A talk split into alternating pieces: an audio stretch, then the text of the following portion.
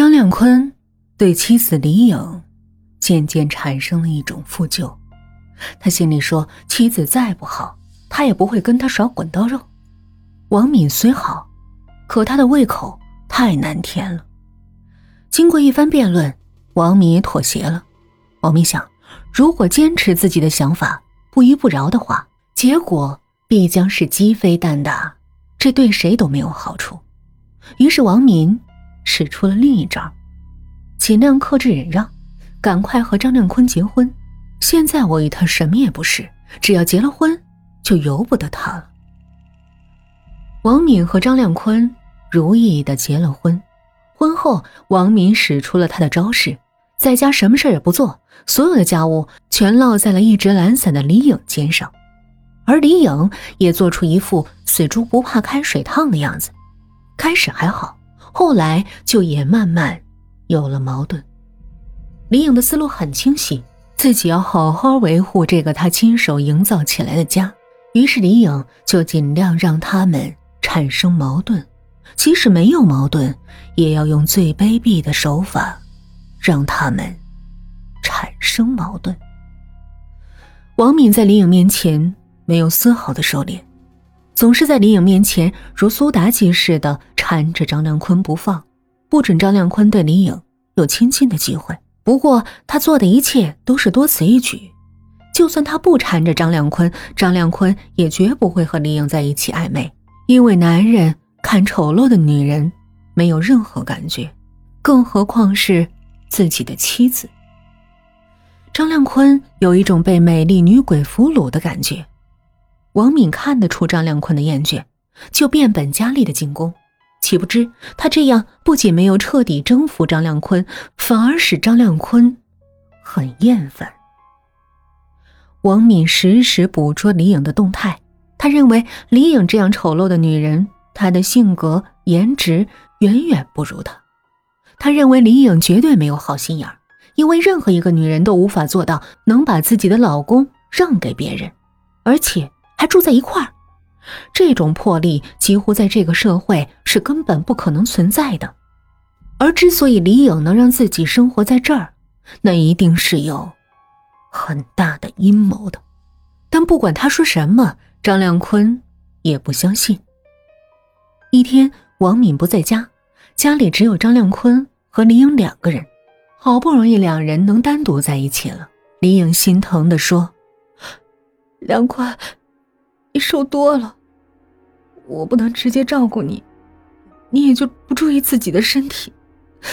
见你这样，折磨的我都心疼。”张亮坤说：“李颖，这些日子……”你也受累了，李颖凄苦的说：“你别这么说，只要你高兴，我哭点无所谓。现在是，我付出了辛劳，而换来的是你欠佳的身体，我太寒心了。”张亮坤听了李颖的话，很受感动，他抓着李颖的手，感慨的说：“真想不到。”你现在还是这样关心我。唐浪离开吴志雄的家的时候，他想到了一个问题：对王敏最了解的，莫过于张亮坤了。但是张亮坤是一个职业拳手，唐浪不能冒昧的造访他。唐浪决定叫上崔帅，重返上庄水库的排灌站，寻找王敏被害的蛛丝马迹。因水库的水最近暴涨，大小木帆船停止作业。唐浪想，这些常年在江河做捞取营生的船工们可能会知道点什么，于是就朝船工们走去。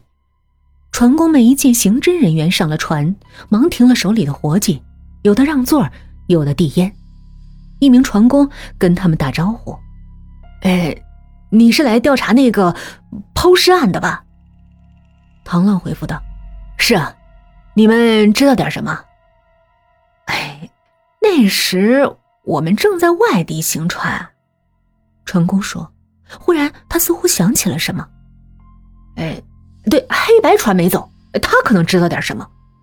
说着，船工就放开嗓门喊：“小林，哎，你来一下。”不一会儿，一位中年汉子就来了。